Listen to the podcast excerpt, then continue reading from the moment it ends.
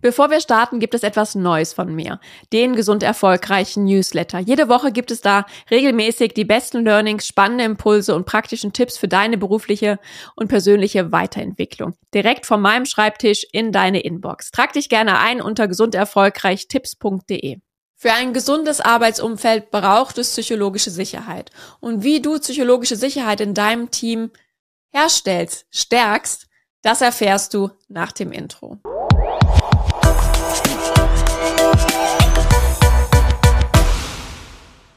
Hallo und herzlich willkommen zum Gesund Erfolgreich Podcast. Dein Leadership Podcast für mehr Energie, Erfolg und Lebensqualität. Ich bin Sarah Potempo und ich freue mich sehr, dass du heute wieder dabei bist. Denn ich möchte mit dir heute über ein sehr wichtiges Thema sprechen. Wie du als Unternehmer, als Selbstständiger, als Führungskraft in deinem Unternehmen, in deinem Team ein gesundes Arbeitsumfeld schaffst. Und dafür gehört für mich ein ganz entscheidender Faktor hinzu. Und das ist psychologische Sicherheit. Und leider wird dieser Faktor von vielen noch sehr unterschätzt.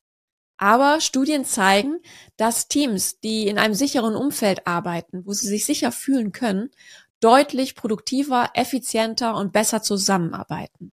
Und das liegt im Wesentlichen auch daran, dass Mitarbeiter ja mehr Möglichkeiten haben, offen ihre Ideen auszusprechen dass sie engagierter dabei sind und mehr Verantwortung übernehmen wollen. Und das steigert einfach die Innovationskraft und auch die Kreativität des Teams. Und du hast somit die Möglichkeit, gute Talente weiterzuentwickeln, aber auch an dein Unternehmen, an dein Team zu binden und somit auch länger zu halten. Und jetzt fragst du dich vielleicht, hm, herrscht denn in meinem Team wirklich psychologische Sicherheit? Und darauf möchte ich gerne näher eingehen. Denn was macht denn jetzt wirklich ein Arbeitsumfeld aus, wo psychologische Sicherheit herrscht? Und du kannst das ganz leicht eigentlich für dich beantworten. Überleg doch einfach mal, wie Mitarbeiter sich in deinem Team verhalten. Äußern sie ganz offen ihre eigene Meinung. Bringen sie eigene Ideen, die vielleicht ein bisschen out of the box sind, in Diskussionen mit ein. Könnt ihr euch gegenseitig konstruktiv Feedback geben? Und lebt ihr vielleicht auch eine Art Fehlerkultur? Seht ihr Fehler nicht als Schwächen an? Sondern eher als Chancen, ja, dazu zu lernen, sich weiterzuentwickeln.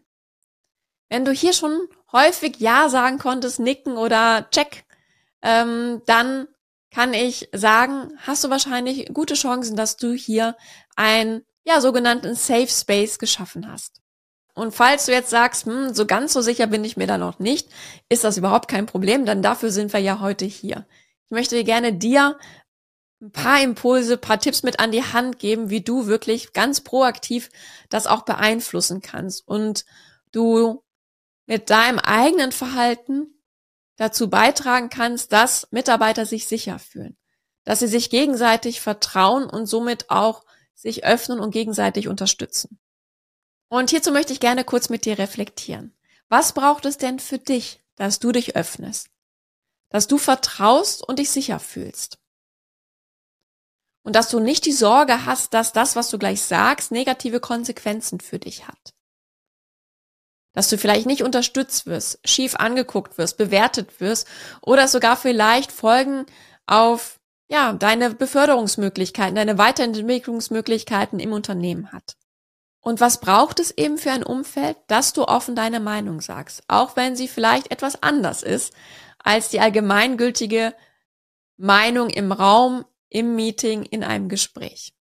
Was braucht es, dass du eigene Ideen einbringst, die vielleicht ein bisschen anders sind, out of the box, eine andere Perspektive einnehmen? Aber wo du vielleicht auch glaubst, dass das die Diskussion voranbringen würde.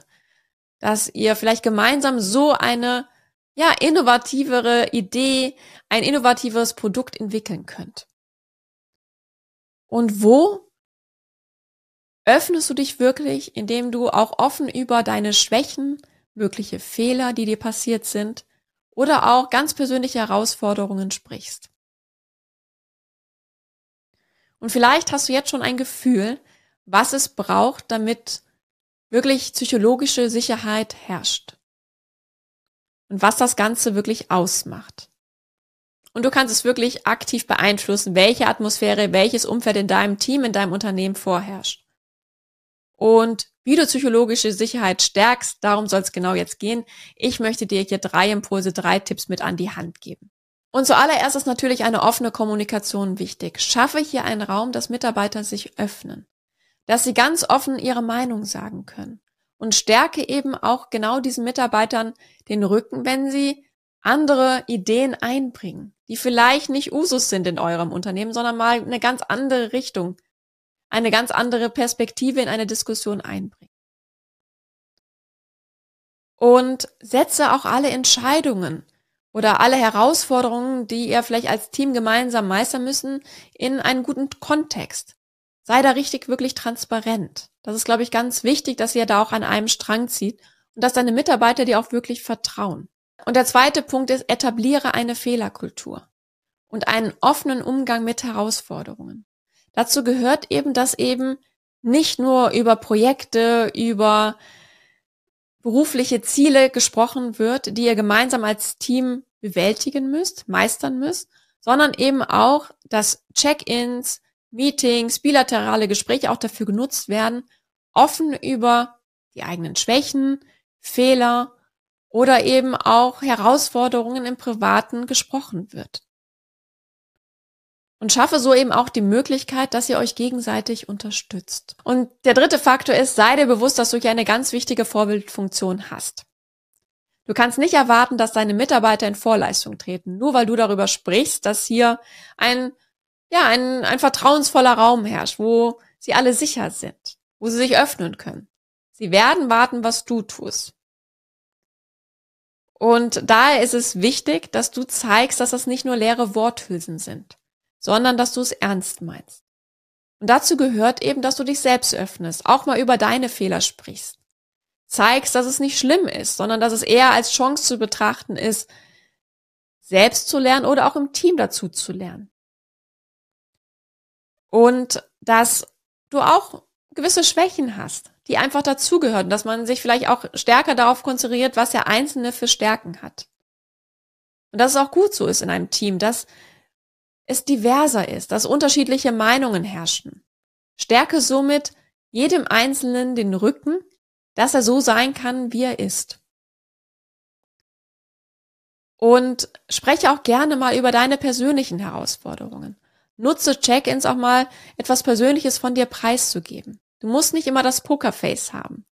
Auch du kannst mal sagen, dass es vielleicht gerade privat herausfordernd ist, weil du ein krankes Kind hast, weil du gerade auch ein hohes Stressniveau hast und einfach keine Möglichkeiten hast, ähm, ja, am Wochenende vielleicht gut zu regenerieren. Suche dir einfach aus, wo du sagst, okay, damit fühle ich mich wohl und probiere es aus. Auch für dich ist natürlich ein Prozess da, langsam hinzukommen. Und wenn du diese drei Impulse und drei Tipps umsetzt, bist du, glaube ich, auf einem guten Weg, ein sicheres Umfeld für deine Mitarbeiter, für dein Team zu schaffen. Und das wirkt sich nicht nur auf die Kreativität, auf die Motivation, auf die Begeisterung, Verantwortung zu übernehmen und auf die Innovationskraft deines Teams aus, sondern eben auch auf die Gesundheit deiner Mitarbeiter. Denn es senkt das Stressniveau. Und das ist die beste Burnout-Prävention, die es gibt. Und ich hoffe, es hat dir gefallen und du konntest hier einen Impuls für dich mitnehmen. Ich würde mich sehr freuen, wenn du auch beim nächsten Mal wieder dabei bist. Abonniere gerne diesen Podcast, empfehle ihn gerne weiter. Bis dahin, alles Liebe, deine Sarah.